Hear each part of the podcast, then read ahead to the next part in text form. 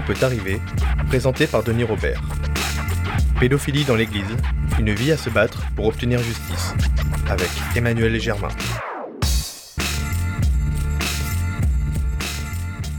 On va peut-être commencer par te présenter. Tu t'appelles euh, Pierre-Emmanuel Germain Voilà, je m'appelle Pierre-Emmanuel Germaintil, j'ai 40 ans depuis, le 30 décembre de l'année dernière. À la base, j'ai fait des études de comptable, mais ce n'était pas du tout ma vocation. J'ai pris ça par défaut parce que j'étais un enfant en difficulté pour des tas de raisons. Euh, et j'ai évolué comme j'ai pu dans la société pour essayer d'apprendre des choses sur le tas, euh, passer des diplômes. Alors, principalement, j'ai fait de la comptabilité, mais quand je vois le mouvement des Gilets jaunes aujourd'hui, je ne peux que le rejoindre parce que j'ai été caissier, roller à Carrefour à mes débuts, j'ai été livreur, j'ai été facteur, j'ai euh, eu deux burn-out, j'ai fait beaucoup de choses dans ma vie et, actuellement, bah, j'ai passé un diplôme de coaching il y a deux ans, donc un bac plus 4. J'ai monté mon entreprise pour euh, aider justement les gens à bah, faire des prises de conscience et à se développer dans leur vie. Et en parallèle, bah, pour des raisons alimentaires, je suis responsable comptable d'une petite PME d'électricité et accessoirement conseiller euh, euh, municipal dans ma commune, qui est la plus petite du Rhône. Voilà. Qui est près de Lyon Près de Lyon, tout à fait, à, 35 km de Lyon, euh, à Rivry. D'accord. Alors, qu'on démarre tout de suite dans le vif du sujet, si, je t'appelle et si je fais cette émission avec toi, c'est parce que tu as été une victime de, pédophilie, tu es un des personnages du, film Grâce à Dieu, le film, le film de Zon, et donc, tu as été une victime du, père Prénat et indirectement une victime de, Monseigneur Barbarin. Euh, et tu m'as écrit, euh, tu m'as écrit sur Facebook ils vont claquer des milliers d'euros pour la messe de départ de Barbarin le 28 juin. Quant aux 21 victimes dont je fais partie, ils recousent, tu voulais dire ils repoussent, j'imagine, encore l'échéance. J'aimerais pouvoir expliquer avec, t'expliquer avec précision ce problème grave. N'hésite pas à m'appeler. Encore merci pour ton attention et tout ce que tu fais. Enfin bref, merci pour le merci. Mais donc c'est pour ça que oui, j'ai envie de t'appeler parce que c'est une affaire, euh, évidemment, euh, moi quand j'ai vu sortir le, la parole libérée, l'association que vous avez formée, euh, puis après j'ai vu que c'était très médiatisé, donc j'ai un peu décroché. Et, mmh et là, je découvre alors, on savait qu'il y avait beaucoup d'hypocrisie dans tout ça, qu'il y avait beaucoup de mensonges, beaucoup de silence. Mais je découvre à quel point euh, la suite, quoi, après le film, les suites judiciaires, etc. Donc, c'est tout ça dont je voudrais parler avec toi, mais qu'on mmh puisse peut-être, avant de, Enfin, la situation actuelle, je, je, vais la faire très brièvement, mais on y arrivera, c'est que les, les victimes comme mmh toi par un strabisme judiciaire et, aussi la, comment dire la, comment on appelle ça la, justice canonique de, l'Église est aussi liée à ça. Vous n'arrivez pas, enfin pour certains d'entre vous, vous n'arrivez pas à vous faire euh, dédommager de, enfin, de, malgré le statut de victime avéré que, vous êtes. Mmh Mais avant, peut-être on peut on peut revenir sur ton histoire mmh personnelle par rapport à, à Prena, que tu fasses un point sur où sont les plaintes, où on est ce prêtre, où on est l'association, euh, voilà, en sachant que que beaucoup de gens sans doute ont vu le film. Donc ton, personnage dans le film s'appelle Emmanuel, il est joué par Swan Arlo. C'est le, personnage qui, qui est euh, sans doute le plus abîmé dans le film, en tout cas par cette, mmh, mmh. cette histoire. Il a fait. Et puis, et puis il n'a il a pas mon nom complet justement parce qu'il est un mix de plusieurs personnes en fait. Et beaucoup de choses viennent de moi, mais Ozon a vraiment un peu euh, rajouté des traits de caractère d'autres victimes de mon âge ou plus âgées qui, font partie de cette affaire. Il est très touchant parce qu'on voit à quel point, euh, à quel point cette histoire l'a, la, brisé, quoi, contrairement aux autres qui ont construit une vie de famille, même si euh, parfois la vie de famille est peut-être factice ou un peu plus, un peu moins heureuse qu'elle, n'y paraît. Mais toi, toi cette histoire t'a autant brisé que le personnage du film ou... Ouais, tout à fait, ouais. Ouais, tout à fait. Parce qu'en fait, euh, bah déjà, bon, à comparer des autres, hein, mais je, je, je, enfin, je me compare entre guillemets, c'est-à-dire que j'avais un entourage familier très familial très restreint, des parents divorcés très jeunes en 84 quand euh, j'étais pas encore même arrivé à Lyon ni abusé, donc déjà ça c'était compliqué. Euh, donc du coup j'ai vécu très longtemps seul avec ma mère et ma grand-mère. Euh, du fait de ces abus, euh, bah, j'ai eu un refus d'autorité. Euh, comme en plus j'avais cette particularité que je n'ai découvert qu'à 33 ans d'être euh, ce qu'on appelle une personne au potentiel, bah, j'ai eu des difficultés scolaires, d'adaptation. Euh, donc ça a été vraiment très difficile, et puis notamment dans mes relations sentimentales ou sexuelles, parce qu'il y avait la peur qu'on touche mon corps, la peur de la rencontre, vraiment des choses très difficile que j'ai commencé un peu avant que ces affaires judiciaires se dévoilent au grand jour en 2016. Enfin, ça a commencé en 2015 pour la parole libérée. Moi, je suis arrivé un petit mois après. Euh, j'avais déjà commencé un travail sur moi avec ce diagnostic de haut potentiel, des séances de psychothérapie, euh, et je commençais un petit peu à me reconstruire. Et puis là, paf, il y a le, dernier chapitre de ma vie qui me manquait de libérer qui arrive, et, il y a eu tout un bouleversement qui s'est passé depuis quatre ans et demi. Alors, ça a été très salvateur d'un côté, et de l'autre côté, bah, je suis encore dedans avec ces affaires judiciaires. Euh, mmh. D'ailleurs, ça, revient aussi dans le film au potentiel. À un moment, je crois que le personnage dit Je suis un zèbre. Oui, alors pareil, cette scène, elle est un peu romancée pour, pour, pour retracer la vraie scène. C'est-à-dire que moi, ma mère, alors ça c'est la vraie scène, ma mère découvre l'existence de cette association dans la presse locale. Elle m'appelle, je suis au travail, elle me dit écoute, passe à la maison, il y a des courriers euh, adressés à ton attention qui sont arrivés. Donc je vais chez elle. Et à ce moment-là, je découvre que euh, des gens de mon groupe de scouts parlent de ce prêtre dont j'avais oublié le nom. Pour nous, c'était le père Bernard. Donc, père Prénat, je, ne savais même pas qu'il s'appelait Prénat.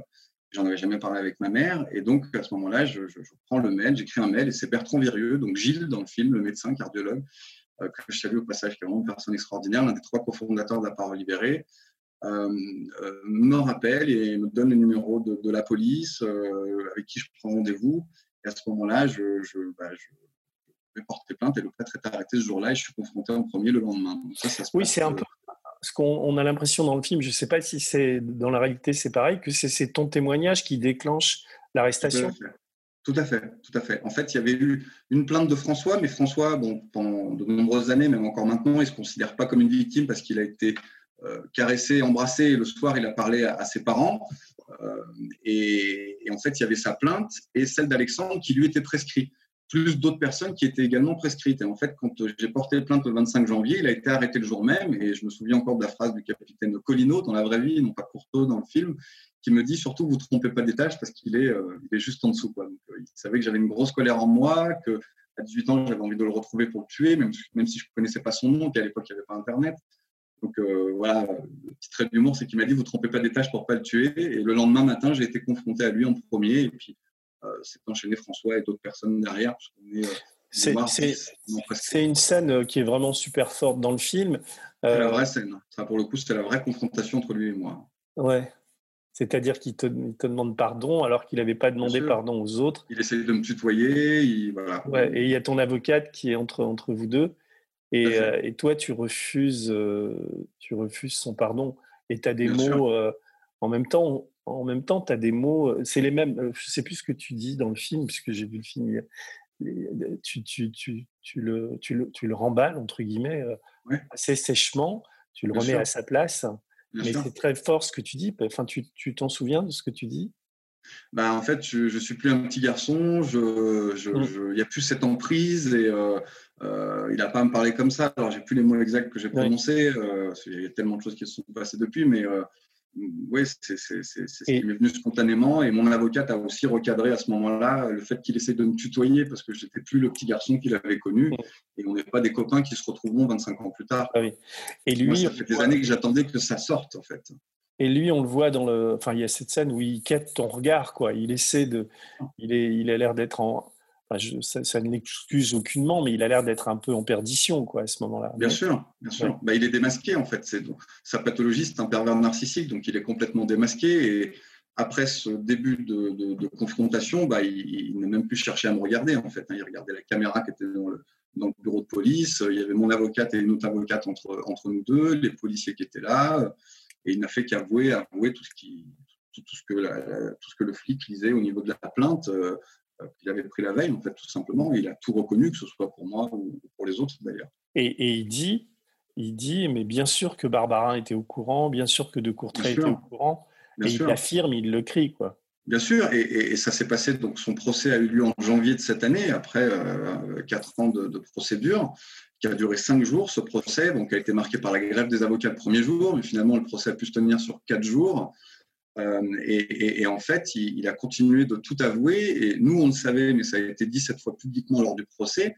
En fait, quand en 1991, il est retiré de Sainte-Foy-les-Lyons du fait de l'action des parents de François qui ont écrit à l'époque il y a deux courts euh, en fait, euh, la personne qui va s'occuper de lui dans une abbaye, c'est le père Barbarin qui descend de Paris.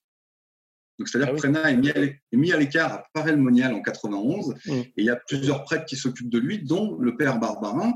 Et Barbarin s'est contredit plein de fois dans la presse, dans les dates où il disait avoir eu connaissance de ce prêtre et de ce qu'il avait pu faire dans son passé. Il a pris combien euh, au procès Enfin, que, ça a donné au procès Alors, le, problème de Prena, c'est que, étant donné que les viols, euh, par chance, alors moi j'ai appris 25 ans plus tard que les gens avaient été violés, ça m'a rempli d'effroi parce que je me suis dit que j'ai échappé à très lourd. Mais tous ces gens qui ont été violés, malheureusement, sont prescrits. Donc, comme ils sont prescrits, ils n'ont pas de procédure civile. Et de fait, il n'y a pas de cour d'assises, comme il n'y a pas de viol. Donc, c'est de la correctionnalisation. Et le correctionnel pour ce genre d'abus, c'est maximum 10 ans. Donc, la procureure a, réclamé 8 ans parce que de toute façon, vu l'âge et, vu le dossier, de toute manière, qu'on demande 8 ou 10, c'est plus ou moins la même chose. Donc, il a été condamné à 8 ans. Euh, à, des montants d'indemnisation qui aussi, hein, je peux le dire en toute transparence, entre euh, 13 000 et 18 000 euros suivant les victimes. On est 10 au civil. Euh, et malheureusement, il a été condamné au mois de mars dernier et il a fait appel dès le lendemain. D'accord. Et l'appel est suspensif, il n'est pas en prison Oui, tout à fait. Il a quel âge aujourd'hui? Il a de mémoire, il est de 60. Euh, attends, il a 72 ou 73 ans. D'accord, il n'est pas il n'est pas encore grabataire. Quoi. Non, j'ai vu le même euh, petit bonhomme manipulateur et très sûr de ses, de ses mots, de, comment il raconte les choses, euh, de faire semblant d'oublier des détails et d'en rajouter d'autres. C'était très, très euh, hallucinant quand même. Parce que dans, dans le film, le, son personnage qui est joué par Renaud Verlet, c'est ça l'acteur, le, comédien? C'est Verlet, mais le prénom, je. Bernard Verlet. Bernard, Verlet. lui donne une sorte de comment dire, de, de enfin, je sais pas si c'est voulu par Ozon, mais euh, on, a, on, a, on a presque de la pitié pour lui, quoi, parce qu'on sent un homme qui, qui, est, qui est en, parfaite euh, euh, déchéance, défaillance, qui reconnaît tout facilement. Dans la vraie vie, mmh ça s'est passé comme ça aussi? Bien sûr, bien sûr. Et en fait, il a toujours tout avoué depuis petit, en fait, puisqu'au séminaire, il est déjà détecté adolescent comme déviant. L'Église le sait, lui fait faire une psychothérapie. Ils estiment qu'après la psychothérapie, il est soigné. Il, est nommé prêtre. Il arrive à Lyon en 69. Il est juste vicaire. Hein. D'ailleurs, il n'a jamais été le prêtre titulaire de la paroisse de Sainte-Foy-les-Lyon. Il n'en était que le vicaire, mais c'est pas du tout le prêtre titulaire. Et en fait, il a, il mangé le prêtre sur place, c'est-à-dire qu'il lui a pris sa place. Au bout d'un an et demi, il demande à sa hiérarchie de l'époque, en 70, de créer un groupe de scouts. Et en sachant dans son dossier qu'il a été déviant, on l'autorise à créer un groupe de scouts qui n'est ni rattaché aux scouts de France, ni rattaché aux scouts d'Europe, et dans lequel il invente tous les badges de mérite, de récompense et la hiérarchisation. Ah oui, d'accord. Donc il a créé son petit groupe de scouts à lui, euh, perso et tout, ça. faisait marcher le business local. On devait avoir des badges. Les, logos que tu vois dans le film sont les vrais que nous portions. J'étais d'ailleurs ah. assez euh, euh, surpris quand j'ai vu l'avant-première du film qu'ils avaient mis nos vrais logos et nos vraies bannières, et c'était vraiment ça. Et il a sévi pendant combien d'années? Alors, à Sainte-Foy-les-Lyons, il a sévi pendant 20 ans. 20, 21 ans. Et on, sait aujourd'hui le nombre de victimes qui se sont déclarées grâce à votre association alors, ceux qui se sont manifestés à la parole libérée, de mémoire, je n'ai pas les chiffres exacts, mais c'est entre 70 et 90. Après, il y a tous ceux qui, sont, euh, qui se sont manifestés mais qui ne veulent euh, pas parler. Et il y a aussi surtout l'après, parce qu'après, il a été muté à Neulise, il a été muté à Cour-la-Ville et il a été muté au Coteau. C'est des, paroisses qui ne sont pas très loin de Lyon. Et moi, pour avoir été invité par des directeurs de cinéma, c'était absolument pas prévu dans, le cadre du film. Euh, comme j'étais inscrit dans un espace coworking à côté de chez moi, euh, en tant que coach, euh, le, responsable de ce coworking a appelé le directeur de mon en disant Écoute, tu diffuses ce film, j'ai un coach dans mon espace coworking, il est dans ce film, ce serait intéressant qu'il vienne faire un exposé qui réponde aux questions des gens à la suite de la diffusion du film. Donc là, j'ai fait trois débats à Mornan. Et là, j'ai déjà des gens qui me témoignent de choses de l'après 91, c'est-à-dire 2011 à Cour-la-Ville, par exemple. Des gens qui témoignent, qui me disent voilà, j'ai eu ces infos-là, j'ai eu ces trucs. Et, des gens qui, qui étaient du collège où j'étais à l'époque aussi, qui sont venus témoigner, des étudiantes, en me disant qu'en 82, donc avant moi, en 84, avant que j'arrive moi au collège en 90, où il était au Mounier, où j'ai aussi été agressé en plus des scouts. Il avait été viré du collège quelques semaines parce que des gens avaient déjà dénoncé en 84. Mais il est revenu au collège. Et ça, du coup, j'ai enchaîné tous les cinémas pendant trois mois jusqu'à Cours-la-Ville, où là, j'ai appris que le film, pour des raisons politiques, avait été boycotté. Ah bon?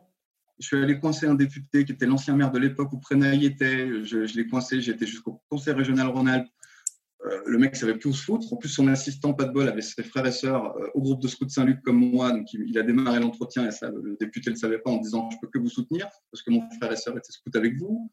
Donc là, le député savait plus quoi faire. Et en fait, comment j'en suis arrivé à ce député C'est qu'une dame de Cour-la-Ville que j'avais eue au téléphone m'avait avoué plein de choses. Et du jour au lendemain, ne m'avait plus rappelé parce qu'elle avait rencontré le prêtre de Cour-la-Ville actuel. Et en fait, ce monsieur, j'ai appris, après avoir rencontré ce député qui a sommé cette dame de me rappeler, que ce prêtre qui ne me connaît pas de Cour-la-Ville lui avait dissuadé de me rappeler. Et cette dame avait refusé, alors qu'elle gérait la culture et le, cinéma de Cour-la-Ville, elle avait refusé de diffuser le film. Donc j'ai fait un forcing énorme jusqu'au maire actuel pour que le film soit diffusé, qu'il y ait un débat qui ait lieu là-bas. Et il a été diffusé? Et le film a été diffusé, il y a eu un débat de deux heures, il y a eu 300 personnes qui sont venues à Cour-la-Ville, c'est une ville de 4000 habitants. Mais où tout le monde se connaît, il y a d'ailleurs une dame qui avait témoigné en 2016 chez Bourdin, anonymement, en disant, ma fille, il y a eu ça derrière le paravent avec le père Prénat. Le journaliste qui l'avait interviewé à l'époque m'avait donné même tous les détails. En fait, sa petite fille avait clairement dit à sa mère le soir que Prénat gardait des enfants très jeunes, beaucoup plus longtemps que d'autres sur les genoux. Mhm. Il avait un peu changé son, mode de scénario puisqu'il n'y avait plus de scouts. Il s'appelle comment ce courageux député qui n'a qui, pas voulu te voir? Alors maintenant, il est redevenu maire de Cour-la-Ville. Euh, ah il s'appelle Patrice Vercher.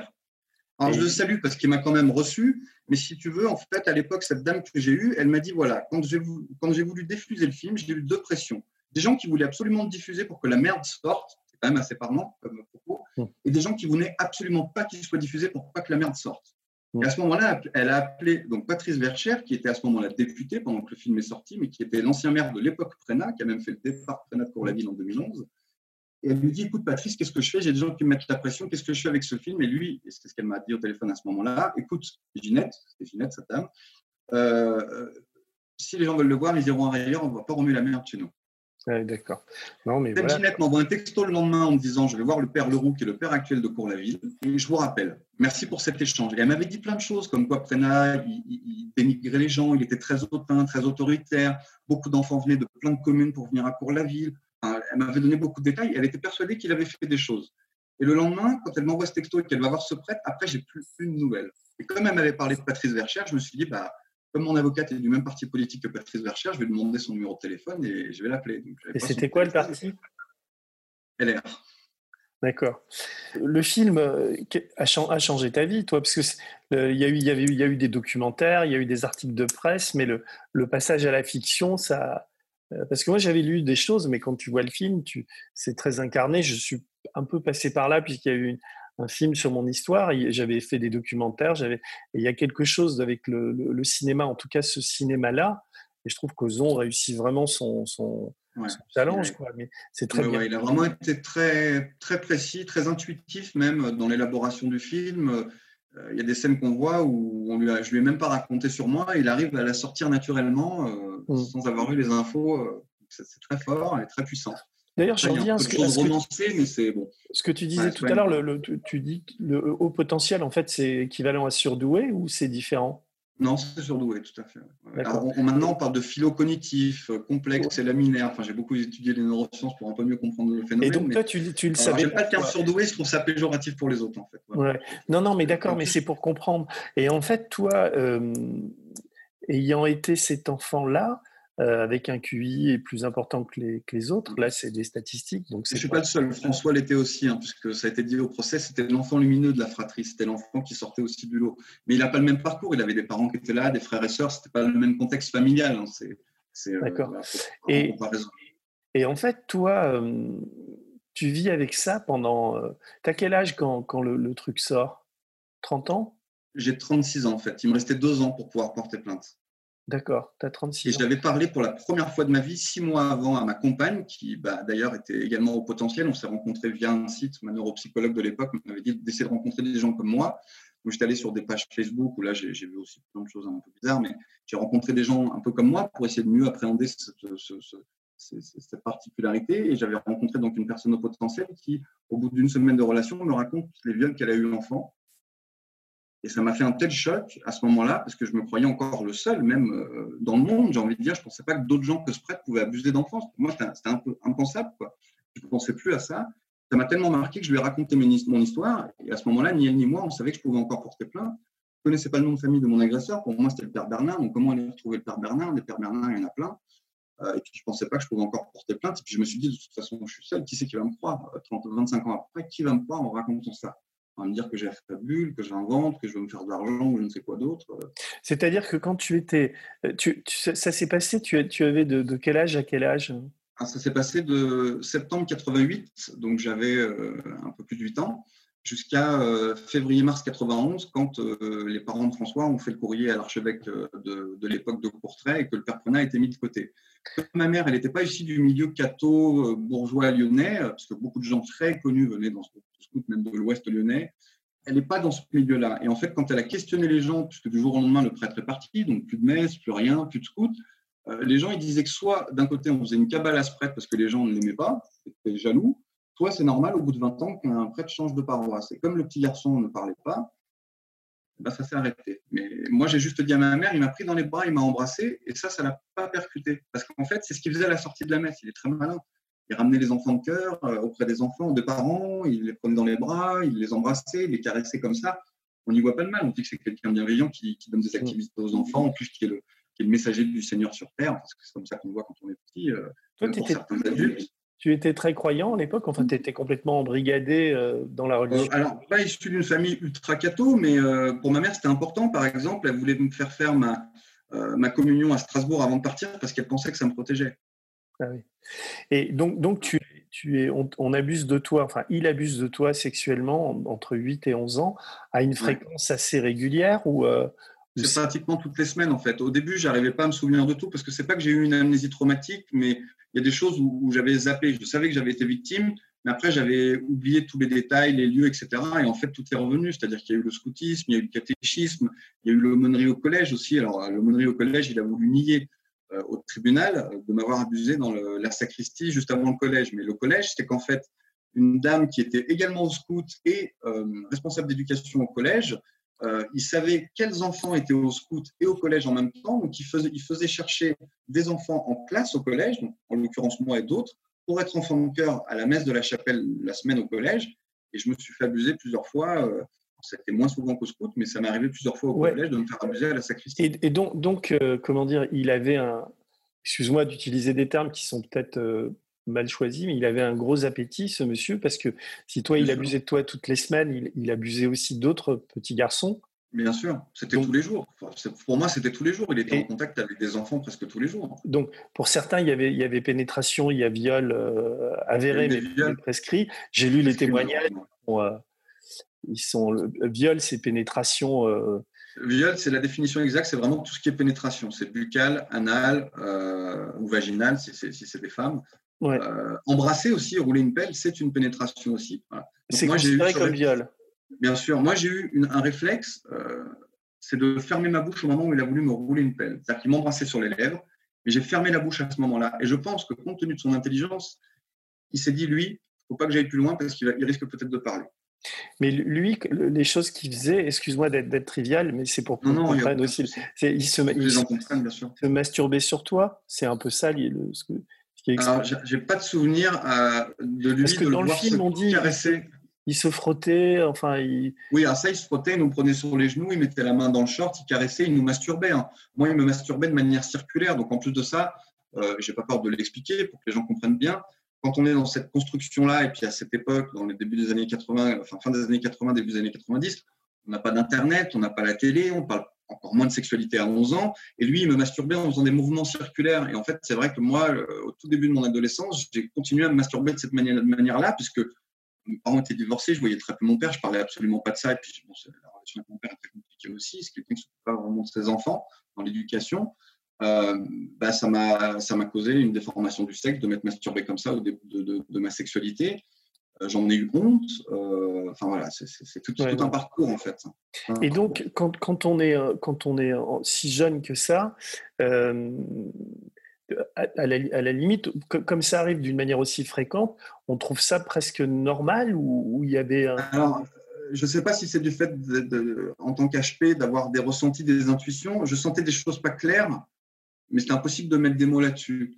Et le problème, c'est qu'il y avait l'emprise du, chef scout très autoritaire, militaire, vraiment, qui avait euh, créé euh, toute cette hiérarchie, euh, les différents niveaux de badge, de mérite. De, de, tu parles de Prénat, là, le chef scout. De Prénat, bien sûr. Mm. Et puis le côté religieux, parce que quand on a cet âge-là, on, vous dit que Dieu est omniscient, omnipotent, qu'il est partout et que grosso modo, bah, parler contre un prêtre ou faire quelque chose contre un prêtre, on va aller en enfer, quoi. Et puis on va pas nous croire. En plus. Et comme Dieu, Dieu est partout, quand il voit que Dieu voit son représentant sur terre masturber un enfant, ben l'enfant doit penser que c'est bien. C'est ça l'idée? C'est ça, quelque part. C'est vraiment, euh, je pense que c'est ce qui doit faire qu'on a ce, blocage qui fait qu'on ne peut pas parler. Mais je pense, avec le recul, en repensant un peu aux attitudes que j'avais et, ce qui pouvait être dit, je pense qu'il y avait vraiment cette, emprise, en fait, de, se dire c'est l'autorité, c'est vraiment euh, quelqu'un contre qui on ne peut pas parler. Et, même si on avait des ressentis, parce que le corps ressent les choses, des ressentis mauvais, on n'avait aucun moyen de l'exprimer en fait. Et ça, c'est le cas euh, pour moi et pour d'autres enfants. Hein. Après, je ne connais pas tous les cas de chacun. Certains ont peut-être pu parler. C'est même, ça s'est même avéré que certains ont parlé que les parents n'ont rien dit, hein, et même avant que moi j'arrive au secours. C'est ça. Et donc, tu... en 82, en 75. Donc, tu traînes ça comme un, comme un nuage sombre euh, dans ta tête pendant. Et le, nuage s'assombrit, de dans le film, on voit que ton personnage fait des crises d'épilepsie, c'est ça tu... Oui, alors ça, c'est pas moi, c'est Anthony qui a le même âge que moi. Lui, il a eu des crises de spasmophilie toute sa vie. Ça lui a empêché d'avoir une scolarité et, une vie vraiment normale. Euh, enfin, on a tous eu des difficultés, mais lui, euh, c'était à, s'en jeter contre les murs à l'école, à la maison, avoir des difficultés de sommeil. Euh, donc ça, c'est quelque chose qu'il a greffé sur mon personnage, mais ça appartient à Anthony. Et toi, c'était plutôt une estime de moi, un manque de confiance, les difficultés sexuelles, euh, j'ai eu très peur. Et des fois, euh, euh, voilà, je ne sais pas pour être prétentieux, mais j'étais plutôt beau garçon entre 16 et 20 ans. J'avais entre guillemets du succès, mais j'étais incapable d'assumer. Je partais des fois en courant quand les filles voulaient passer à l'acte, par exemple. Et beaucoup n'ont pas compris, et elles ont compris quand elles m'ont vu dans la presse 25 ans plus tard. J'ai des ex qui sont venus m'écrire en me disant Je comprends pourquoi tu es parti. Moi, ça m'a fait énormément souffrir que tu partes parce que j'étais amoureuse de toi. J'en avais bien conscience, mais moi, j'étais incapable d'exprimer ça. Et surtout, je ne m'expliquais même pas que ces, ces, problèmes étaient liés à ces abus, en fait. Je ne je, je, me maîtrisais pas, en fait. Tout simplement, je ne maîtrisais ni mon psyché, ni mon corps par rapport à ça. Et en fait, le, le, ces actes pédophiles contre toi t'ont empêché d'avoir une vie amoureuse, euh, euh, euh, enfin, d'être amoureux de quelqu'un ou d'avoir des relations stables ou, de... J'ai été amoureux une fois au lycée. Malheureusement, en plus, la personne est tombée enceinte. Moi, elle avait 17 ans, moi 18. On est resté un an et demi ensemble. Elle était marocaine par chance, j'ai eu des, infos de, gens qui la connaissaient. Elle a eu des enfants plus tard dans sa vie. Dieu merci pour elle. Euh, mais c'est la première personne dans qui je suis tombé amoureux. Et après, ça a été très difficile d'avoir une, relation amoureuse avec quelqu'un d'autre. J'ai même passé des années à pas vouloir avoir de relation parce que j'avais honte de mon corps. Je, me sentais, euh, entre guillemets, impuissant. Euh, et il a fallu plusieurs années pour un peu débrider tout ça. Et notamment, mon ex-compagne qui avait été victime d'abus sexuels m'a permis vraiment de finir de, un peu libéré tout ça, on va dire, au niveau sexuel. Euh, je la remercierai jamais assez, et à son âme aujourd'hui parce qu'elle est décédée. Elle a eu un deuxième cancer du sein, elle a préféré mettre fin à ses jours, mais elle m'a montré que les abus sexuels étaient vraiment extrêmement ravageurs sur les enfants. C'est quelque chose qui l'a vraiment détruite. Et, euh, il n'y a que voilà, vers 35-36 ans que j'ai commencé à, à, être un peu plus confiant par rapport, on va dire, à ma sexualité. Mais aujourd'hui, à 40 ans, je, j'ai pas rencontré quelqu'un. Bon, je, suis obligé de jongler entre plein de métiers et je ne suis pas encore stabilisé. Quoi. J'espère. Non, mais je, je... une famille, on verra. Ouais, non, je, je... Enfin, merci de te confier comme ça, mais je ne voulais pas aller jusque-là. Non, mais je pense que c'est important pour que les gens comprennent. C'est pas oui, parce que à personne, parce que ça arrive à plein de gens, hein. je... pas que dans l'Église d'ailleurs. Je sais où je... pourquoi je te demande tout ça, c'est parce que je veux en arriver à la, à la, question de fond. Enfin, la raison pour laquelle tu m'as écrit, c'est l'idée du préjudice. C'est-à-dire qu'à un moment donné, euh, euh, tu es victime de cet homme, mais tu es aussi victime d'un système de, de silence. Et, Bien sûr en, même temps, enfin, j'allais dire la, petite bonne nouvelle, c'est que euh, la police, la justice ont fonctionné. Et aujourd'hui, euh, contrairement à ce qu'on aurait pu imaginer, ça a été très difficile parce qu'il y a eu votre association, mais il y a eu un procès, il y a eu, ça a libéré une parole, enfin, etc. Et puis, mmh vous en arrivez au, moment où, euh, comme dans tout procès quand il y a condamnation, je pense que c'est ça, euh, les victimes euh, euh, peuvent, on doit, on doit quantifier le, en termes d'argent le, montant de leur préjudice. Est-ce que tu peux mmh expliquer un peu ça et où ça en est? Enfin, qu'est-ce que c'est que ce et, en même temps, j'ai aussi une question en parallèle à ça, c'est-à-dire que mmh l'État vous doit de, enfin, quand, on dit préjudice comme ça, préjudice. oui, mhm. il y a l'État, mais il y a aussi ce qu'on appelle la justice canonique, qui est la justice de l'Église, et l'Église et le prêtre, évidemment, même s'il n'est pas peut-être pas très soldable, il y a plusieurs entités qui vous doivent de l'argent, qui doivent de l'argent aux victimes puisqu'il y a condamnation.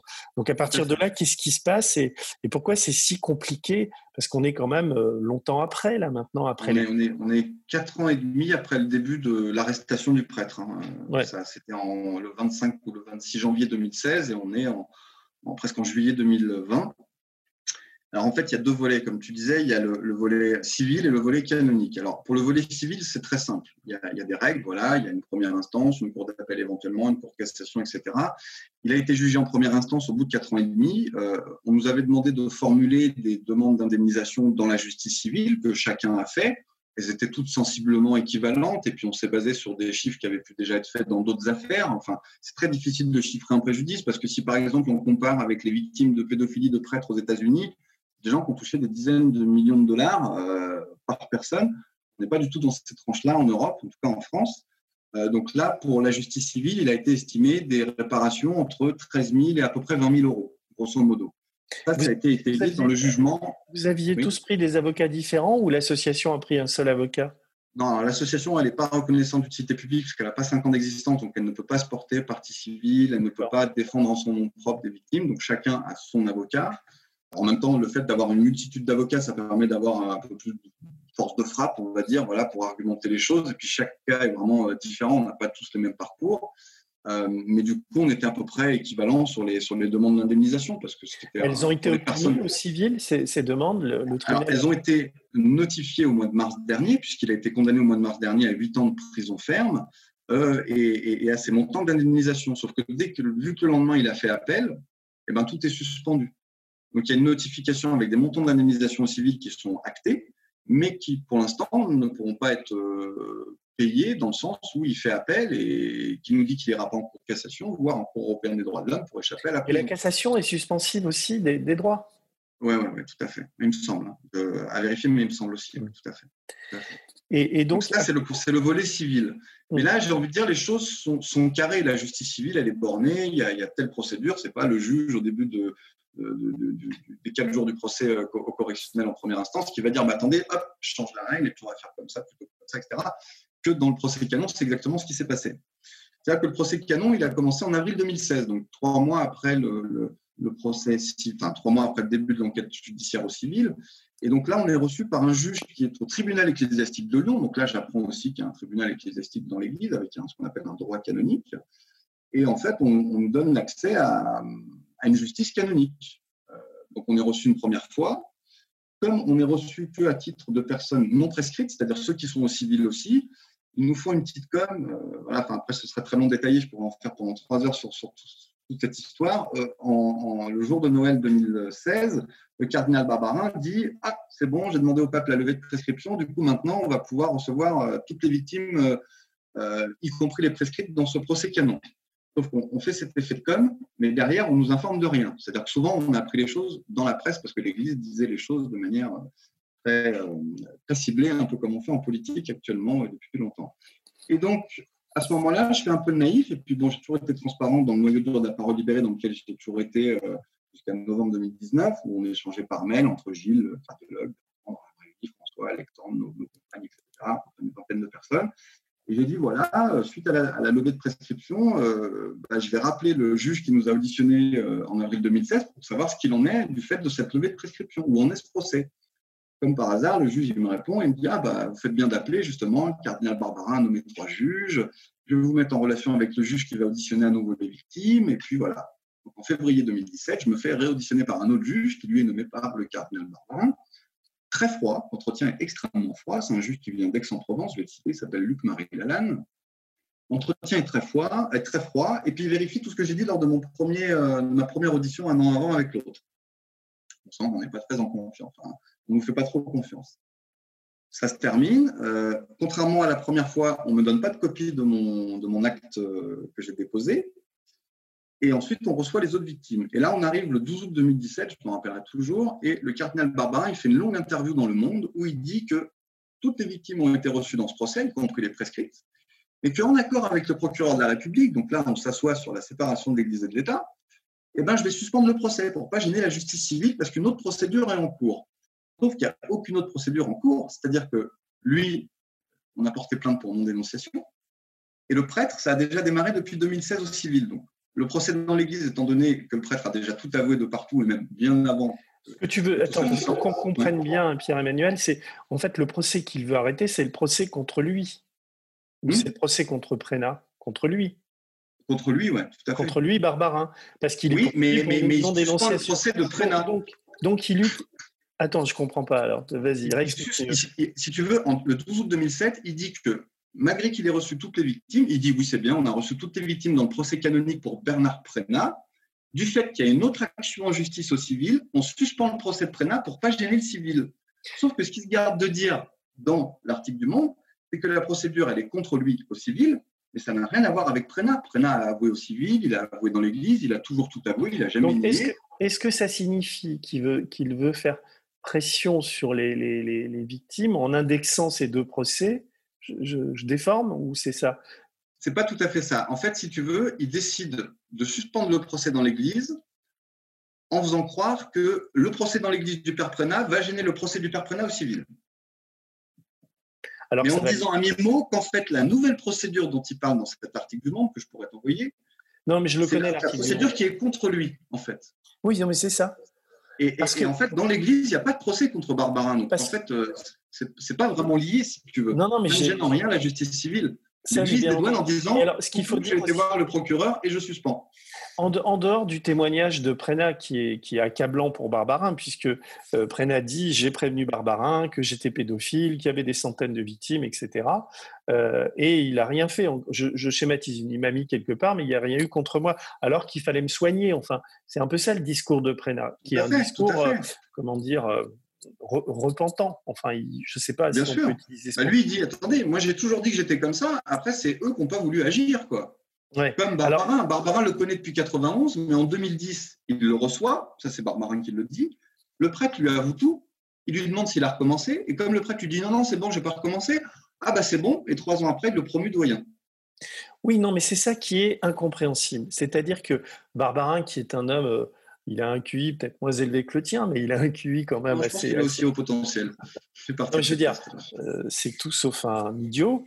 Euh, on se demande et je te demande pourquoi il a, il a, il a cette attitude.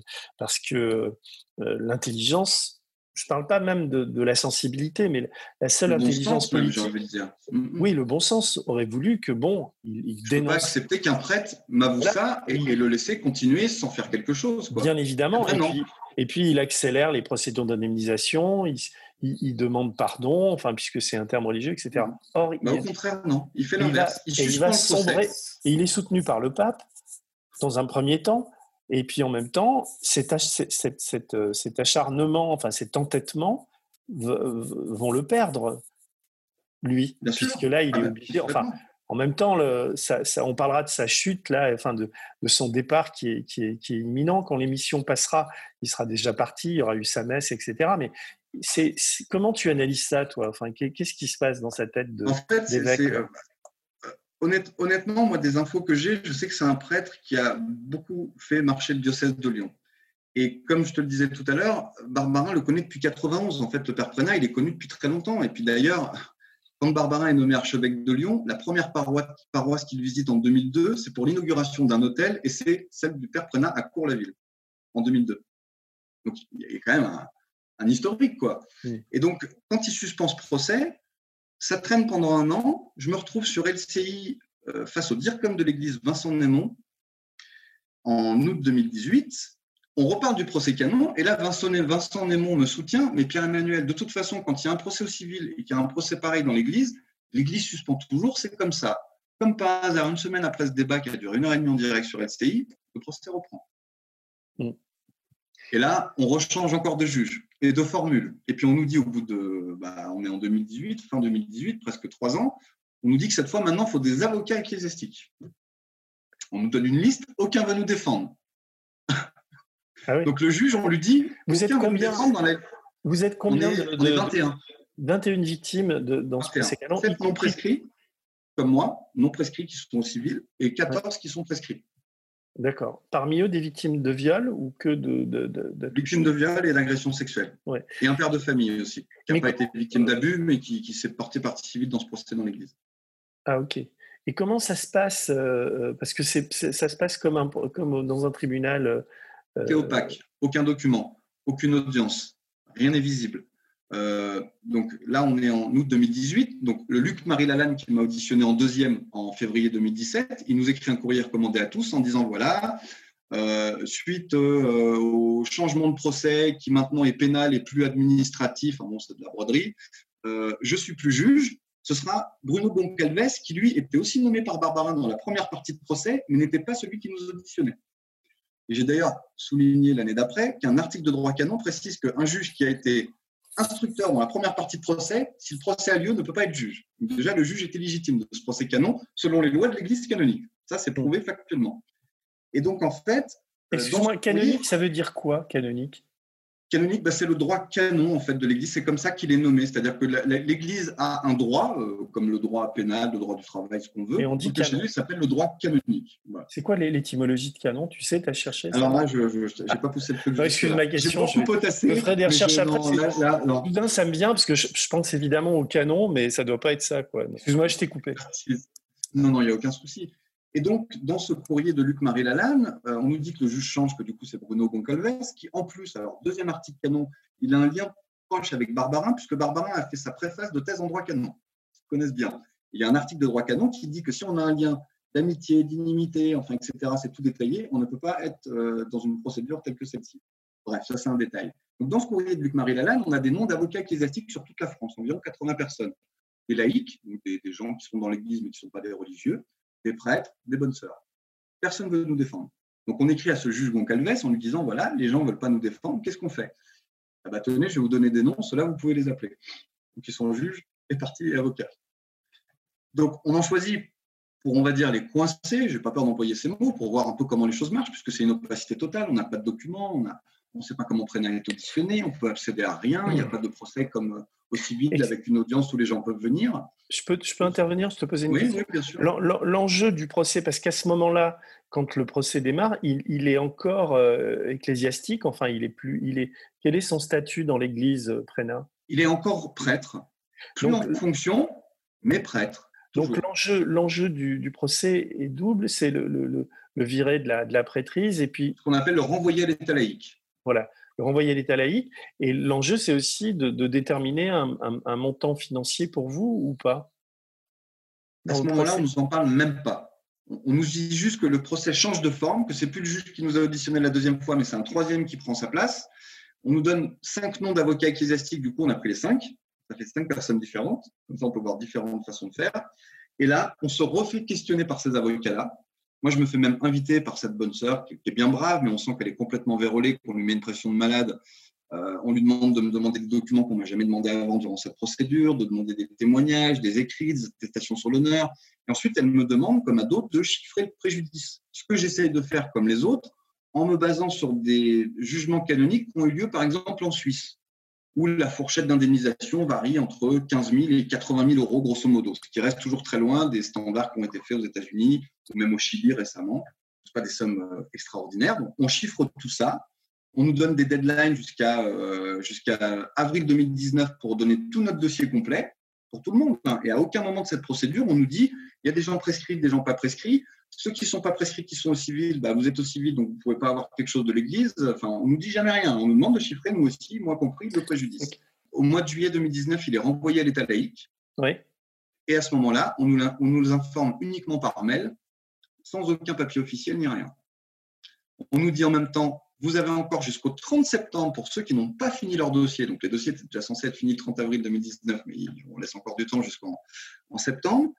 Et en septembre, à la fin septembre, le même juge Goncalves nous dit Bon, tous vos dossiers sont complets, mais maintenant, pour l'indemnisation, on va demander à la conférence des évêques de France, qui se réunit en novembre prochain, 2019, de valider un montant. Donc, arrive la conférence des évêques de France. En grande pompe, il nous annonce on va réfléchir à une indemnisation, et ça s'arrête là. Ils refont une com. Ce qu'il faut dire, Pierre-Emmanuel, ce qu'il faut dire, c'est que grâce à vous et au combat que vous avez mené, le discours de l'Église à l'égard de, du pape déjà, mais de l'Église aussi à l'égard de la pédophilie, c'est durci. L'Église en parle un peu plus, peut-être pas suffisamment selon Ils n'ont pas eu le choix du fait de la médiatisation. Ça avait été déjà amorcé au moment de la création de la parole libérée avant que je n'arrive. Et c'est vrai que moi, en ayant travaillé chez Euronews, je me suis dit, bah, ce serait important que Euronews prenne le sujet parce que c'est visible sur beaucoup de pays en Europe et ça peut encore faire plus prendre conscience aux gens des choses. Et je pense que ce qui les a obligés à, changer de discours et à essayer d'avancer, c'est cette médiatisation. Sinon, ça n'aurait. Non, mais ce que, je, ce que, je, veux dire par là, c'est que euh, c'est pareil, c'est incompréhensible parce qu'ils avaient, ils ont tout intérêt dans la mesure où ils veulent publiquement montrer que qui luttent contre la pédophilie. un monde honorable, qui luttent contre ça, qui veulent voilà, que les choses demandent pardon et qui, et qui, vous fassent le, chèque demandé et puis on passe à autre chose. Et pourtant, ce n'est pas ce qui va se passer. Absolument pas. Et, même euh, cette brave avocate ecclésiastique, euh, que je remercie de m'avoir accompagnée, sœur Marie Renaud, m'a dit on pourra vous donner tout l'argent du monde, ça n'effacera pas 20, 25, 30 années de perdu de votre vie de toute manière. Les sommes qui sont réclamées sont, sont, sont, ridicules, euh, compte tenu en plus de la richesse, on va dire, de l'Église. C'est quelque chose de, de, de, ridicule. Et en fait, ils n'ont jamais voulu à aucun moment euh, euh, tout de suite faire les efforts, tout de suite clarifier les choses, tout de suite juger les choses pour que euh, bah, on n'en parle plus, parce qu'en plus ça fait du mal à l'Église, ça fait du mal à l'image de l'Église, aux fidèles qui vont à la messe le dimanche, etc. Et donc du coup, là, on a reçu un recommandé cette année en nous disant, pour 14 d'entre nous, voilà le montant qu'on estime vous donner, qui varie suivant les courriers qui ont été envoyés de ce qu'on m'a rapporté entre bah, 13 000 et 17 000 euros, ce qui est à peu près l'équivalent du civil, hein, c'est à peu près les mêmes ordres de somme. Par contre, pour moi et les six autres qui sont encore au civil et qui sont dans cette procédure canonique, on nous dit dans ce courrier, euh, il faut attendre la fin du civil. Tout en nous disant, je t'ai envoyé le lien de France 3 où on voit le remplaçant de Barbarin qui annonce ça euh, sans problème, en disant on n'est pas coupable et les gens qui sont au civil, de toute façon, ils n'auront rien. Donc on nous dit dans ce courrier, il faut attendre la fin du civil, mais en fait, on nous dit quand même officiellement à la télé qu'on rien. Parce que ça veut dire qu'ils ont décidé que dans la mesure où il y avait des gens qui, étaient, euh, qui allaient être indemnisés par l'État, ils n'avaient pas à être indemnisés en plus par l'Église. Exactement. C'est ça leur, euh, leur calcul. Euh, voilà, mais c'est quelque chose qu'on apprend après toutes les procédures. Après nous avoir demandé, même à nous qui étions au civil, où ils savent qu'on est au civil, ils savent que le prêtre a avoué, il va être condamné, qu'on va avoir forcément une indemnisation parce que c'est la loi qui est comme ça. Eh ben non, juste après tout ça, vous avoir fait perdre du temps, changer de juge, euh, redemander des preuves, des écrits, des machins, chiffrer le truc, on vous dit, niet. Vous, les sept là, vous n'aurez rien. Et les autres, il bah, va falloir attendre parce que bon, on est quand même un peu pauvre l'église, donc on va demander aux gentils gens qui vont à la messe le dimanche de remplir un fonds d'indemnisation de, des victimes parce que nous, on ne peut pas. Et ça, c'est scandaleux. C'est des gens qui vont à la messe le dimanche et vont devoir payer pour nous. Euh, et le, le, comment vous êtes intervenu auprès du Vatican Vous avez essayé On a donné des, courriers en main propre au Vatican. On a même porté plainte contre le numéro 2 du Vatican qui lui avait envoyé un mail à Barbara en 2015 en lui disant cette affaire, faut hein, tranquille. Et lui, on nous a posé une immunité diplomatique pour pas qu'il vienne répondre de la justice en France.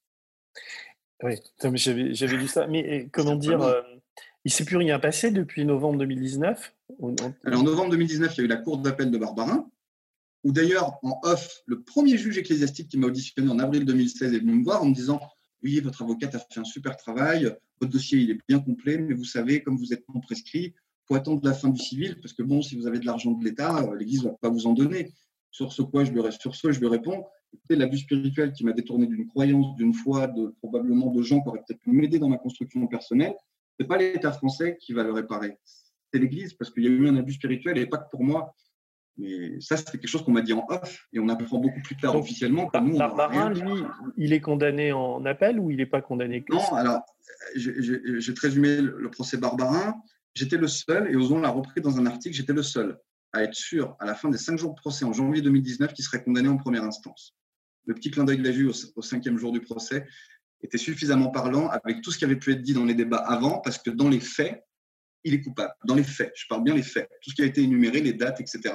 Le seul souci, c'est que la loi française, quand on est au courant de quelqu'un qui a été victime d'abus sexuels, on a trois ans pour dénoncer. Et comme Barbarin, en 2016, au début de l'affaire, il a dit Ouais, j'étais au courant en 2014. Et qu'ensuite, il s'est ravisé, il a dit 2010, ensuite, il a dit 2007. Finalement, on se rend compte que c'était 2002 et même 91 qui connaissait le père Prenat. La prescription des trois ans pour dénoncer, elle a volé en éclats, donc il ne peut pas être condamné. C'est pour ça qu'en cours d'appel, il a été relaxé sur le droit, mais en première instance, il a été condamné sur les faits. Et j'étais le seul persuadé qu'on allait gagner. Tout le monde disait c'est pas possible. parce que tu es allé un, peu vite là. Il y a trois ans de, prescription. Mais tu, veux dire que euh, lui, il a reconnu qu'il savait que le prêtre était pédophile. En quelle année? Bah, au début, en 2016, quand l'affaire a éclaté, il a dit Je suis au courant depuis 2014. Là, je pense que ses avocats lui ont, dû, lui dire Écoute, 2014 ou en 2016, ça fait deux ans que tu es grillé. Donc, il a donné d'autres dates. Et donc, la justice n'a pas, tenu compte de cette première déclaration Non. Non, parce qu'en plus, il y a, des, des, éléments qui attestent qu'effectivement, et c'est lui-même qui l'a dit, en 2010, il reçoit le prêtre qui lui avoue tout. On est six ans avant, donc là, la prescription a sauté. Et après cette réunion, le prêtre lui ayant dit qu'il avait pu abuser d'enfants, qu'il avait pu recommencer, bah, il l'a promu doyen. Mais ce que j'aimerais très bien comprendre, c'est que euh, même si c'est 2014 ou, 2016, en, fait, dans la mesure où le, où le prêtre dit qu'il était au courant, il y a une non-dénonciation de crime. Et, cette, cette prescription. mais, en fait, il y a vraiment la date. La date, elle est, elle est, elle est, hyper, euh, hyper importante. après les faits, après la commission des faits, il faut qu'il ne se passe pas plus de trois ans. Non, c'est au moment où lui a connaissance des faits. Par exemple, je, dis, je vais te donner un exemple. Je sais que tu as abusé de quelqu'un. À la date où je le sais, on va dire que c'est aujourd'hui, j'ai trois ans pour te dénoncer. Au-delà de ces trois ans, c'est prescrit. D'accord. Donc, comme lui, il a donné des dates qui étaient beaucoup plus anciennes que 2014, euh, qui était la première date dite, eh ben, la prescription, qui est la loi, et c'est pour ça qu'il a été relaxé, la loi dit que c'est trois ans, donc il ne peut pas être condamné. Donc là, euh, Barbara n'est plus évêque, il est, il est quoi aujourd'hui? Il est, euh, Apparemment, il va être aumônier dans le diocèse de Rennes. Voilà, c'est ce que j'ai lu. Et donc, il y a une grande messe le 28 juin où il va dire au revoir. Une grande messe qui est faite avec que certaines personnalités de la région lyonnaise. Hein, qui, par exemple, le soutient toujours? Colomb? Oh, bah, Oui, ça c'est sûr. tous, les réseaux, tous les réseaux d'influence, le réseau d'influence lyonnais est très très très puissant, bien plus que celui de Paris même, je dirais. Euh, et, tous les réseaux euh, bah, financiers, euh, la haute société, la haute bourgeoisie, tous les cathos très connus de Lyon. Hein, donc, donc cette histoire n'a pas. comment, comment tu quantifies, comment tu dirais, elle a peu affecté la, la réputation de Barbarin? Bah, en tout cas, dans ces, dans ces, traces-là, on va dire dans cette caste que dénoncent les pinceaux Charlot, parce que c'est plutôt cette caste qui va être proche des, des, des, de. Non, bah pas du tout, parce qu'en plus, il y a un côté religieux, il y a un côté on ne touche pas à l'Église parce que c'est notre croyance, c'est notre foi, enfin, il y, a, plein de choses qui se mélangent. Après, des gens ont ouvert les yeux, mais ce n'est pas la grande majorité. Moi, je vais te donner un exemple. Pendant que je faisais ma formation de coaching, j'étais déjà en plein dans ces affaires judiciaires. Il y avait une fille dans, dans ma formation de coaching qui avait été euh, confirmé par Barbarin. Quand les gens me posaient des questions là-dessus, euh, à juste titre, euh, ça ne lui plaisait pas parce que je faisais du tort à l'église pour elle. Je faisais de la propagande. Alors que je disais juste les faits, on posait des questions factuelles sur ce qui se passait sur les procès. Tu es, resté catholique, tu es. Je crois en quelque chose qui est peut-être au-dessus de nous, qui nous dépasse, mais je ne lui donne pas un nom. D'accord, mais tu as été catholique pendant, pendant longtemps bah, Jusqu'à jusqu'à ce que le prêtre parte. Après, du jour au lendemain, comme il n'y avait plus ce prêtre, on n'est plus allé à la messe. J'avais plus envie d'y aller. Ma mère m'a pas forcé. Euh, et depuis cette époque-là, je suis, oui, je suis agnostique. Mais oui, d'accord. Mais tu, parce que dans le film, à un moment donné, le, personnage qui est joué par Denis, euh, comment, Denis Ménochet, il dit qu'il veut se, enfin, c'est une procédure religieuse pour s'enlever la religion catholique. Oui, il s'est fait apostasier en fait. C'est-à-dire qu'il a envoyé un courrier pour se faire débaptiser.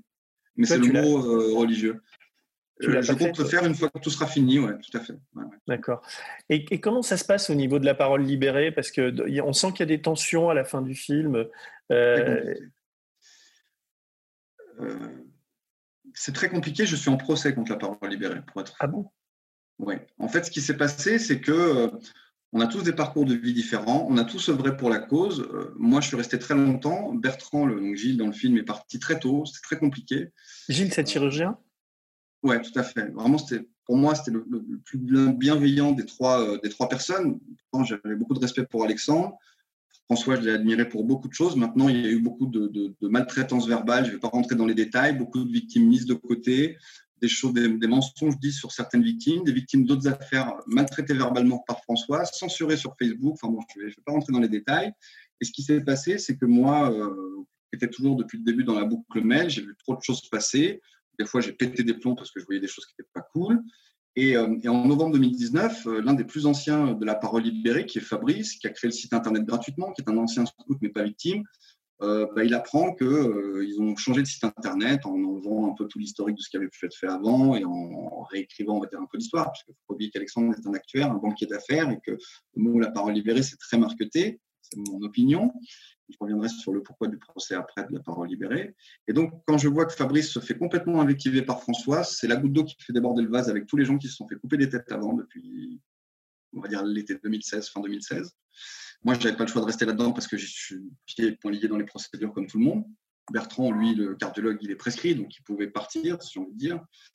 Et Fabrice, euh, je n'ai pas supporté qu'on lui fasse ça, donc j'ai claqué la porte, j'ai fait la morale en même temps par mail et j'ai dit au revoir. Le souci, c'est que 15 jours après, j'ai une journaliste locale qui m'appelle en me disant Écoute, j'aimerais t'interviewer pour un livre qui va sortir, préfacé par François, où il y a ton témoignage.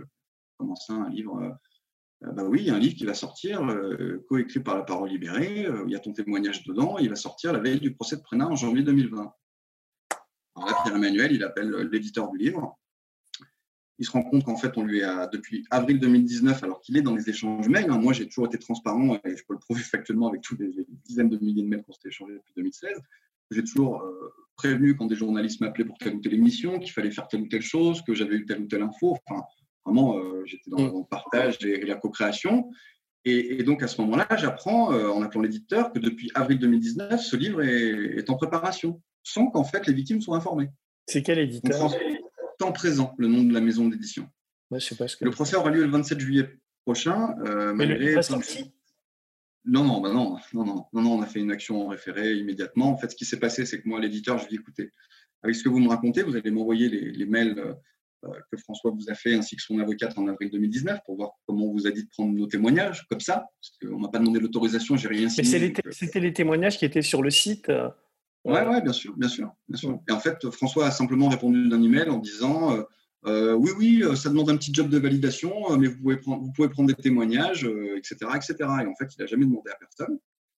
Il, a même, il y a même dans ce livre des témoignages d'autres personnes, d'autres affaires. Il y a, je crois, une vingtaine de témoignages. Et en fait, euh, le journal, l'éditeur m'apprend que le livre, il est, euh, comment dirais-je, il est envoyé à 160 journalistes en prélecture, dont cette journaliste qui m'a appelé pour m'informer qu'il y avait un livre et qu'il voulait m'interviewer au courant. Euh, qu'en plus, il est prévu d'être sorti la veille du procès de Prénat, donc ça aurait fait beaucoup de pub, et qu'il y a un contrat entre lui, la parole libérée, etc. C'est complètement hallucinant. Donc je lui ai dit, écoutez-moi bien, vous allez m'envoyer tous ces éléments-là, parce que moi, on ne m'a jamais demandé mon autorisation de faire ça. Pour le film, on m'a demandé de rencontrer Ozon. Pour euh, aller aux médias, on m'a envoyé des mails, on m'a demandé de venir. Je, les choses sont carrées, les choses sont bornées. Là, on fait les choses dans mon dos, c'est juste pas acceptable. Je ne compte pas vivre dans ça toute ma vie non plus. Donc, euh, qu'on sorte un livre dans mon dos, c'est un peu moyen quand même. Et puis, dans d'autres des victimes. Et donc, l'éditeur le, m'envoie tout ça. Et moi, je me pointe à l'Assemblée générale de la parole libérée le 13 décembre. Et puis, je balance tout à François, bien sûr. Je retrouve un peu con. François, excuse-moi, euh, dans le film, c'est le personnage qui jouait par. C'est le deuxième. C'est Denis Ménochet. D'accord. C'est le président de la parole libérée, il a mon âge, hein, il est de février 79, moi je suis de décembre 79. Euh, et, donc je balance tout pendant la réunion. Euh, des gens m'ont soutenu pendant cette réunion. Lui était dans le déni, il a essayé de me faire passer un peu de d'intérêt. Ça n'a pas marché. Euh, enfin bon, je ne peux pas, c'est tellement de détails. Et donc suite à ça, j'ai engagé une action en justice parce que c'est inacceptable qu'on utilise des témoignages sans demander l'autorisation aux gens pour publier un livre à la veille d'un procès qui nous concerne tous, sans qu'on soit au courant. Enfin, cette journaliste ne m'appelle pas au mois de décembre. Moi, je me retrouve la veille du procès de mon agresseur avec euh, peut-être 10, 15, 20 journalistes qui m'appellent pour me parler et du procès et d'un livre que je ne connais pas. C'est juste pas possible. Donc, du coup, qu'est-ce qui s'est passé? C'est assez fou, c'est que ça, ça s'est enchaîné en décembre 2019. Le 30 décembre 2019, euh, 2019 j'ai fêté mes 40 ans au tribunal pour le livre, où personne n'est venu. Ils ont reporté l'échéance euh, au mois de janvier, le temps d'essayer de trouver un truc avec l'éditeur. Entre-temps, l'éditeur fait un communiqué en disant je retire le livre. Donc on retourne une deuxième fois en janvier au tribunal. À ce moment-là, on arrive, il n'y a personne au tribunal et le juge nous dit Ah bah oui, mais euh, l'avocate de la parole libérée est venue en nous disant que euh, vous alliez retirer les plaintes et que l'éditeur avait fait un communiqué pour retirer le livre. Mais non, on ne retire pas nos plaintes. Enfin, il y a quelque chose de fait qu'on ne peut pas laisser passer, donc hors de question.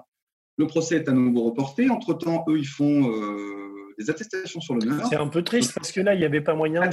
C'est très triste. Et moi, ce qui m'attriste le plus, c'est le comportement. Là, c'est le premier dans le film. Hmm.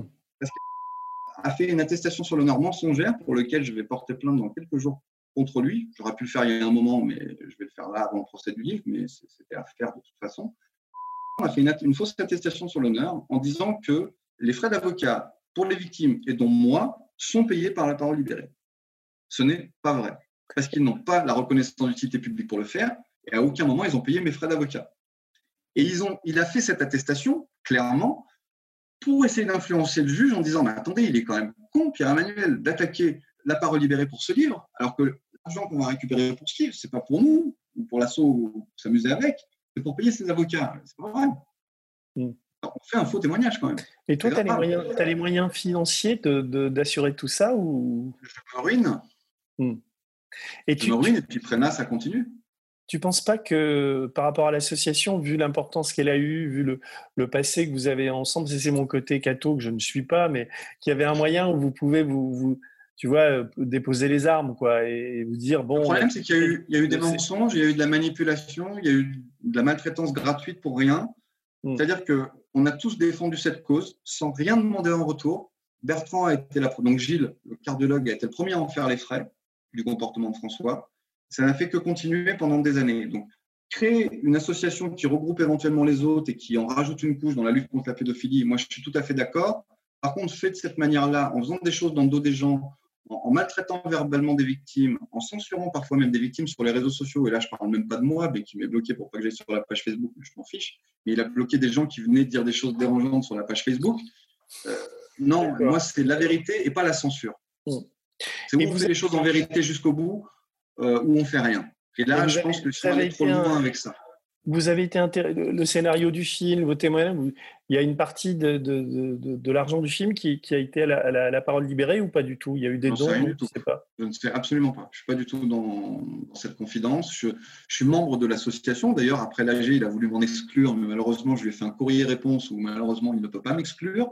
Surtout que, pas de chance pour lui, il a envoyé un SMS à un président d'association qui, en plus, il n'aime pas spécialement. Alors, à savoir pourquoi, va savoir pourquoi il a écrit à ce président d'association au sortir de l'AG pour se plaindre pendant six pages de SMS et la personne nous les a envoyés, les SMS, en disant que Pierre-Emmanuel est complètement fou, c'est un membre de notre Non, je pensais pas, en t'appelant, je ne pensais pas que je pensais pas que c'était dans cet état. C'est une pétodière, là. C'est triste parce que. Ouais, ouais, ouais, complètement. Et heureusement, je suis soutenu par d'autres victimes. Alors, il y a plein de victimes qui sont dans ce livre qui ne veulent pas se prendre la tête et je les comprends parce que c'est toxique et anxiogène. Hein. Déjà, l'affaire judiciaire Prena, c'est chiant. Mais alors, en plus, euh, se battre contre des victimes parce qu'il y a des choses qui se sont faites de manière pas cool et dans le dos des autres, c'est chiant aussi mais je suis soutenu par des personnes comme Bertrand et d'autres qui sont, euh, qui sont dans ces affaires parce que euh, bah, parce qu'on est dans notre droit et parce qu'eux aussi ont subi euh, parfois les foudres de François. François, il avait beau être enfant lumineux quand il était enfant, il ne faut, pas qu'il laisse son ego prédominer maintenant, et c'est malheureusement ce qu'il fait, en nous rejetant à nous la faute d'un ego soi-disant surdimensionné. moi, je suis une, victime en manque de notoriété qui veut semer le chaos selon ses propos qu'il écrit et qu'il. Hein, à un président d'association, c'est quand même assez grave. Ça, je lui ai répondu dans un recommandé, il n'a pas pu me répondre à ça, c'est irrépondable en fait, toi, dans ta vie euh, personnelle, le fait d'avoir d'abord d'avoir libéré ta parole, euh, d'avoir mené ce combat-là, qui est le film et tout, où tu en es par rapport à ça? Parce qu'on a l'impression que c'est encore très présent dans ta vie, tu n'as pas évacué complètement et tu es, dans, une bataille permanente. Quoi. Je sais pas. En fait, la bataille permanente, elle est liée surtout parce qu'il bah, y a encore des procédures judiciaires en cours, donc ça te laisse toujours dans un petit coin de la tête euh, toutes ces affaires, quelque part. Après, il y a quand même la colère qui s'est vachement apaisée. Ça a permis notamment pour ma mère, qui, quand elle allume ma plainte au mois de janvier euh, au sortir du commissariat, elle a complètement revu son référentiel vis-à-vis de son fils. Et j'ai aujourd'hui, depuis 4 ans, la vraie relation que j'ai toujours rêvé d'avoir avec ma mère. Mm. Ça n'a pas amélioré la relation avec mon père, qui lui euh, a eu les propos qu'on voit dans le film. C'est-à-dire que de toute façon, dans la vie, on a tous nos problèmes, c'est la vie, c'est comme ça. Et moi, j'en ai, je t'en parle pas, donc les tiens, on s'en fout. Euh, mon demi-frère, c'est un peu pareil. Pas, on n'a pas la même mère, il est un peu plus âgé que moi, mais voilà, lui, il m'a carrément dit, de toute façon, tu étais l'enfant prodige, l'enfant préféré, euh, tout était pour toi. Oui, quand on voit le film, d'ailleurs, c'est assez intéressant, mais pas, pas que pour toi, mais on a, on, on a l'impression que dans les vies de couple ou dans les vies familiales, cette affaire a tout, tout explosé. Quoi. Enfin, as tout, bien, euh, sûr, bien sûr, il y en a qui ont divorcé, euh, il y en a qui sont partis en burn-out. Euh, il y en a par exemple un, quand il a ça qui s'est révélé, bah, il a enchaîné un divorce, un burn-out. Il y a, il y a eu un suicide aussi à l'époque, qui a l'air d'être lié ah bah, à, l'époque, oui, il y, a eu, il, y a eu, il y a eu des suicides. Oui, oui, bien sûr. Moi, j'ai même des gens, quand je suis allé à Sainte-Foy-les-Lyons, j'ai fait deux débats à Sainte-Foy-les-Lyons. Euh, après la sortie du film, hein, suite à cet enchaînement de, directeurs de cinéma qui se sont passés le mot de m'inviter. J'étais le seul à faire ça et c'était pas du tout prévu pendant trois mois. À cinq fois, j'ai des mamans qui sont venues me voir en me disant merci pour ce que vous faites. Et moi, je vais vous témoigner que mon fils, bah, il est mort. Je ne saurais jamais pourquoi. D'autres savent qu'il est mort, qu'ils sont morts à cause de ça. Enfin, il y a des gens qui. Parce que je, suis allé sur le site et j'ai pas tellement trouvé ça, mais j'avais l'impression que la parole. Non, mais je sais, j'ai trouvé assez. J'ai trouvé qu'il était. c'est le marketing, la parole libérée. Ouais, assez joliment fait, mais assez aseptisé.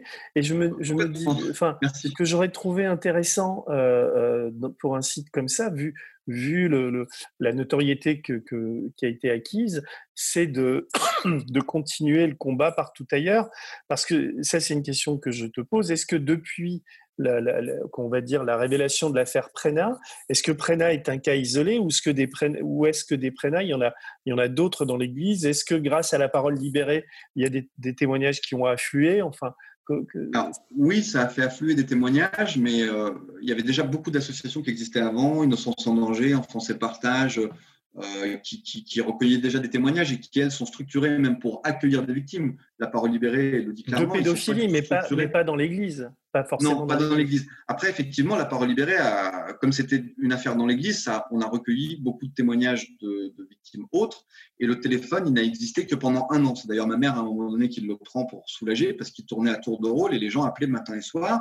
Et depuis, il n'y a plus de numéro d'appel à la parole libérée. Si on appelle la parole libérée, c'est le numéro de portable de François Deveau d'ailleurs appris par le biais de, victimes qui n'ont rien à voir avec l'Église que des fois, François, alors qu'il n'est pas du tout psychologue, qu'il n'en a pas du tout les compétences, il recevait des victimes dans son bureau.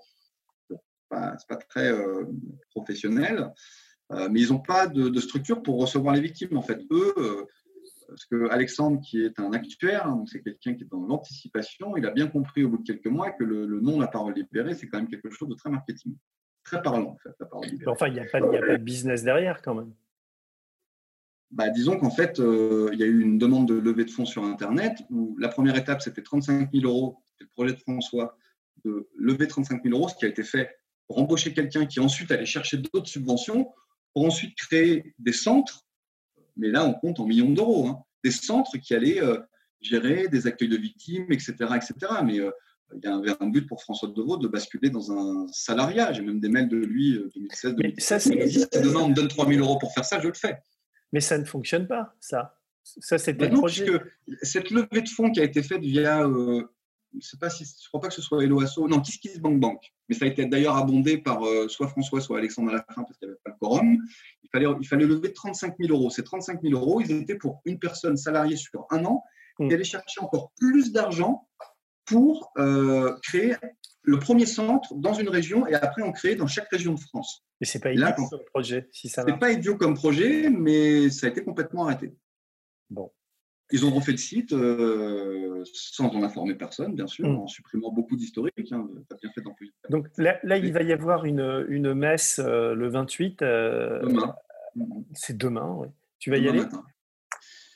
Je me suis beaucoup posé la question. Le problème, c'est qu'il va y avoir un service de sécurité. C'est verrouillé à l'entrée parce que c'est que sur invitation. Et de toute manière, même si j'arrive avec une carte vas avoir des cathos qui vont me dire ah, encore un fou, euh, encore un délateur, parce qu'on nous a quand même traité d'officier Stasi hein, pendant toute cette affaire. Hein.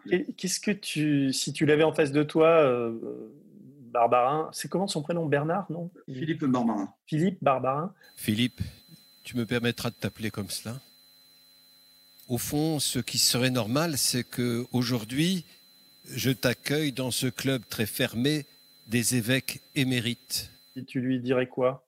Bah, je lui dirais qu'il est malhonnête et que plutôt que de faire traîner comme il a fait traîner, il aurait mieux fait de montrer patte blanche, de, sans dire de se, de se repentir lui, de montrer que l'Église voulait vraiment aller au-devant des victimes, comme ce qu'on fait à la messe le dimanche, euh, prononcer de la bienveillance et faire la morale aux gens, et, d'agir vraiment vite et de ne pas euh, mm. faire des pirouettes cacahuètes comme ça a été le cas dans ce procès canonique à coup de communication dans la presse où on, informe les victimes par voie de presse, qui est quand même scandaleux, dans un procès euh, ecclésiastique qui est complètement opaque où on a aucune, euh, aucun papier officiel presque de, ces condamnations, quoi, qui est quand même, euh, c'est quand même sidérant, euh, qui laisse en plus le prêtre, alors qu'il n'a pas fait appel dans l'Église, il s'indigne même pas qu'il fasse appel au civil. Ils savent que les victimes se ruinent dans les procédures au civil, mais ça les choque pas.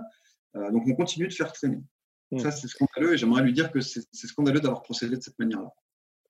Et, et Prena, tu, tu, es toujours dans le même état d'esprit ou, tu, as plus du dédain aujourd'hui? Est-ce que tu J'ai du dédain et quand je suis arrivé à la barre, ça en a marqué beaucoup, mais c'était pas le but de, de, faire un, une cinémathèque en faisant ça. C'est d'enlever le foulard à la barre, le foulard du scout, en disant l'emprise, elle s'arrête, elle est finie le, procès, en libérant ta parole, a, libéré ta, enfin, je veux dire, a atténué ta colère. Et, oui, oui. Déjà en 2016, de le libérer, c'était déjà très fort.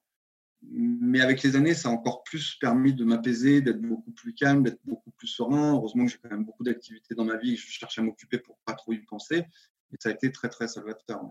Tu fais des footings comme le, personnage de Swan Arlo Ah non, je déteste faire du footing. Moi, il faut que je, fais du basket pendant longtemps en club et je fais du badminton. Je, touche un peu à tout, mais j'aime bien avoir un truc dans la main. Le footing, juste pour faire du footing, je déteste ça. Non, non, mais je, je comprends. Bah, écoute, Pierre-Emmanuel. le sport a été mon exutoire. ça m'a permis de me, Comment tempérer. Le, sport a été un exutoire. Ça m'a permis de me tempérer. Ce que dit ton, ton, personnage. Euh, mm. Écoute, euh, bah, je te souhaite le meilleur pour, euh, pour la suite. Donc là, bah, le combat continue pour que vous soyez indemnisé. Pour toi, l'affaire se terminera à ce moment-là, quand tu auras ton. Oui, complètement. Alors, elle, s'estompe petit à petit dans un coin de ma tête parce qu'on avance quand même, mais, mais elle sera complètement définitivement, enfin, définitivement close quand, euh, quand tous les procès seront terminés. Que c'est même pas une question d'indemnisation, c'est une question d'acter tout ça, de finir tout ça l'indemnisation, elle peut que aider à, j'ai envie de dire, on va dire plutôt réparer ce qu'on a dû dépenser depuis déjà 4 ou 5 ans en procédure judiciaire euh, faramineuse. Euh, ça va s'arrêter là, ça va pas me rattraper 25 années de vie perdue. Quoi. Je ne compte pas là-dessus pour faire ma vie. Bon, bah, je te remercie. Tu, tu, vois des choses à dire? Enfin, tu vois, j'ai répondu à ton, à ton message d'il Ouais, bah, déjà, je te remercie beaucoup euh, de, de bah, ton écoute, d'avoir accédé à ma, à ma requête, parce que je pense que c'est important. Euh, c'est vraiment un média qui pour les gens qui ont vu le film ou les gens qui connaissent l'histoire. De, voilà. Parce qu'on a l'impression que c'est terminé, qu'une fois. Mais en fait, on se rend compte que, que le prêtre est toujours relativement protégé, que Barbara. Tout à fait, puisque, tout à fait, puisque quand ils ont annoncé euh, à ces 21 personnes du procès dans l'Église il y a quelques semaines qu'on allait recevoir un recommandé avec le montant de nos indemnisations, on l'a appris dans la presse, c'est même un journaliste qui m'informe ça avant même que j'ai le recommandé. Et au dire de l'Église, c'était c'est bon, on a envoyé 20, 21 recommandés, l'affaire est finie non, elle n'est pas encore des petits vices de trucs qui sont compliqués à suivre et qu'il va, falloir encore se battre. Bon, bah, je, souhaite qu'elle se, se, termine bientôt pour toi et pour toutes les victimes. Et puis, euh, et puis bonne. Bah, je le souhaite aussi, pas que pour moi. C'est pas que mon cas euh, qui, m'importe, c'est le cas de tout le monde. Et j'espère que euh, les gens changeront leur regard par rapport à toutes ces affaires, que ça se reproduise le moins possible. Mmh. Bonne route et, et bonne chance. Eh ben, merci à toi en tout cas. Le média est indépendant des puissances financières et n'existe que grâce à vos dons. Soutenez-nous sur lemediatv.fr. Et pour ne rien rater de nos contenus, abonnez-vous à nos podcasts.